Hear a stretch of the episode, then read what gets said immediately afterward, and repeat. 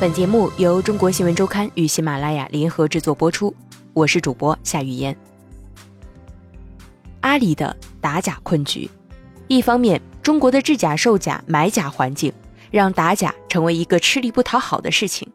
另一方面，法律的缺失加上惩处的威慑力度不够，使得打假如同割韭菜一样，打掉一批，很快又长出一茬，效果不明显。本刊记者贺斌。国际反假联盟的一个决定让阿里巴巴陷入尴尬境地。尽管此前双方合作良好，一个月前阿里巴巴甚至高调宣布以一般会员身份加入国际反假联盟，没想到遭到 Gucci 等二十多个权利人会员的强烈反对，甚至不惜退会表明态度，迫使国际反假联盟取消一般会员类别，包括阿里巴巴在内的三家电商平台性质的公司。被暂停会员资格。一间不足十平方米的小屋里，摆放着十几台缝纫机，一筐筐花花绿绿的布料杂乱地堆在地上，让人几乎无从下脚。天花板上电线密布，一个个白色接线板悬在头顶，和小吊扇近在咫尺。虽然是白天，四周却拉着窗帘，屋里仅靠几个台灯照明，光线昏暗。就在这样的小屋里，数以万计的假耐克、假阿迪被生产出来，然后被贴上商标，流向全国各大批发市场和零售店。在福建莆田，这样的假鞋工厂俨然形成了一条完整的产业链，制鞋、贴标、包装、物流各司其职，并延伸出假发票、假包装、假标牌、假说明书等相关产业。根据阿里巴巴去年基于线上大数据绘制的全国各城市造假产业 TOP 排名，福建莆田在假运动鞋产业上遥遥领先，远超第二名三十多个百分点。这是阿里巴巴利用大数据技术开展线下打击的成果之一，也是阿里巴巴四维打假模式的具体体现。所谓四维打假，就是线上追踪、线下定位、权利人共建、二十四小时全年无休。这就意味着，在法律允许范围内，对用户在电子商务行为中产生的海量数据开展分析、提炼、归纳、建模，之后对有关涉假行为直接处理，或者把这些涉假信息提供给执法机关，并协助其开展线下打击。这是阿里在多年打假过程中形成的经验。根据阿里官方信息，早在2002年，淘宝网还没建立时。阿里巴巴就建立了知识产权维权通道。二零零五年，阿里巴巴组建安全部，并逐步建立全面的账户安全、信息保护、反欺诈等管理机制，利用大数据构建强大的实时风险预防能力。因为安全部成员低调神秘，在公司内部又被称为“神盾局”，这个名字取自美剧《神盾局特工》。谈及阿里为什么要打假，阿里巴巴安全专家胡兵认为是出于自保的需要。他对中国新闻周刊讲了一个故事：他曾接触过中国某生产婴儿肚脐贴的著名企业，惊讶地发现，这个企业居然还有一个打假部。那个部长干了十五年的专业打假，经常要去寻找市场上的假药线索，甚至要蹲点找仓库，然后把信息提供给工商公安部门。让他们进行线下打击。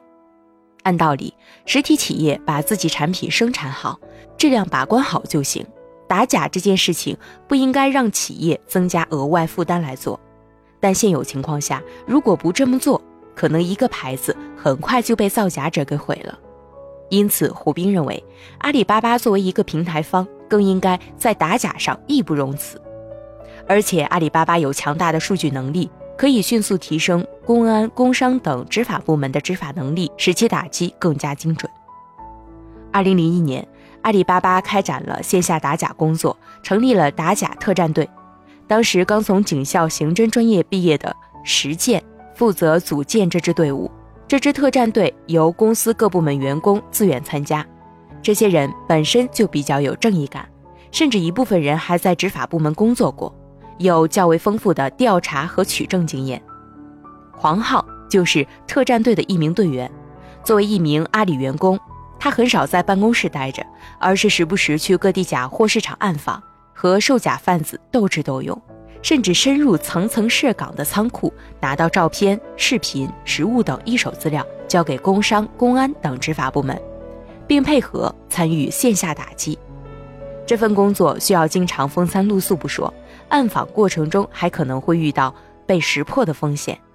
当然，我们在培训时就会被反复告知，遇到危险赶紧撤，所以一般不会轻易犯险。但做这件事情确实需要很大的勇气，大家还是有种情怀在里面。黄浩对中国新闻周刊表示，除了线下调查取证。安全部的日常工作还是基于大数据技术，对平台内的商品进行实时防控。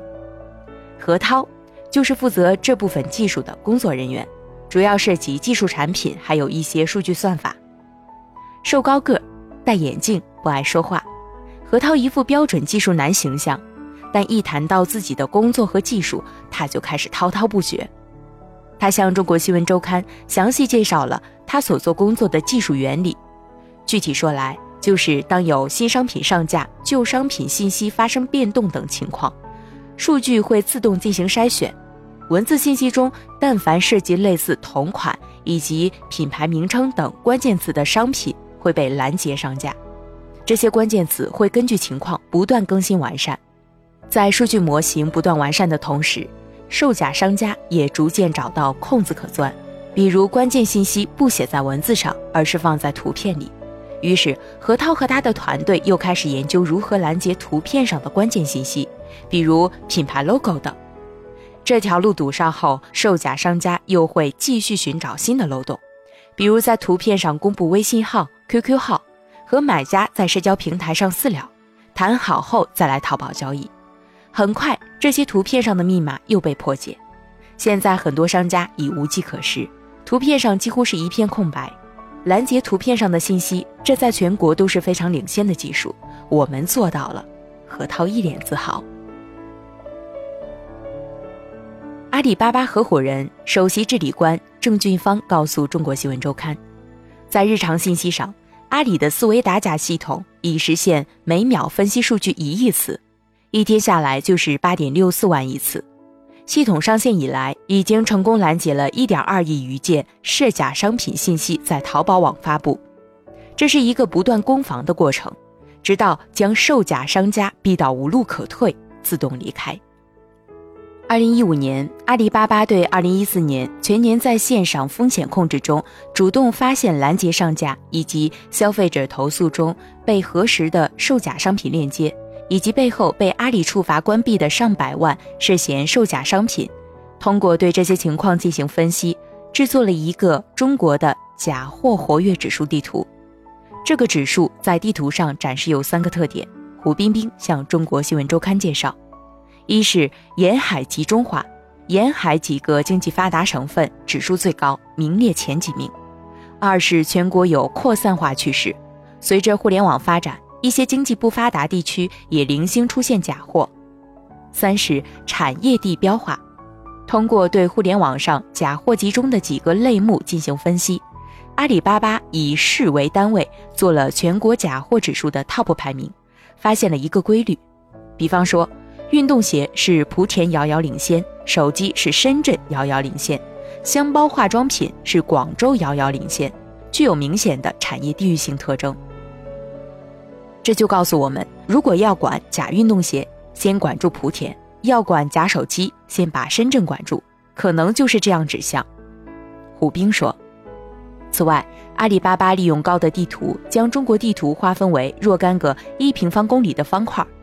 如果方块内有五百家以上被查处过的售假店铺，就插上一面红旗，最后发现全国地标上有二三十面红旗。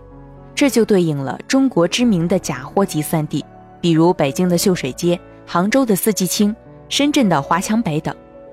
阿里巴巴将这些数据提供给国务院打击侵犯知识产权和制售假冒伪劣商品工作领导小组办公室，双打办决定在浙江省进行试点。二零一五年九月，阿里通过与浙江警方合作，开展了为期三个月的“云剑行动”。抓捕犯罪嫌疑人三百名，涉案总价值达八点一六亿元。三个月后，二零一五年十二月，阿里巴巴组建平台治理部，郑俊芳被任命为首席治理官，管理着两千多人的团队，主要负责电商平台的规则、知识产权保护、打假、信用炒作等管理事宜。打假这件事情绝对不仅限于平台治理部这个平台，更像是一个统一对外的接口。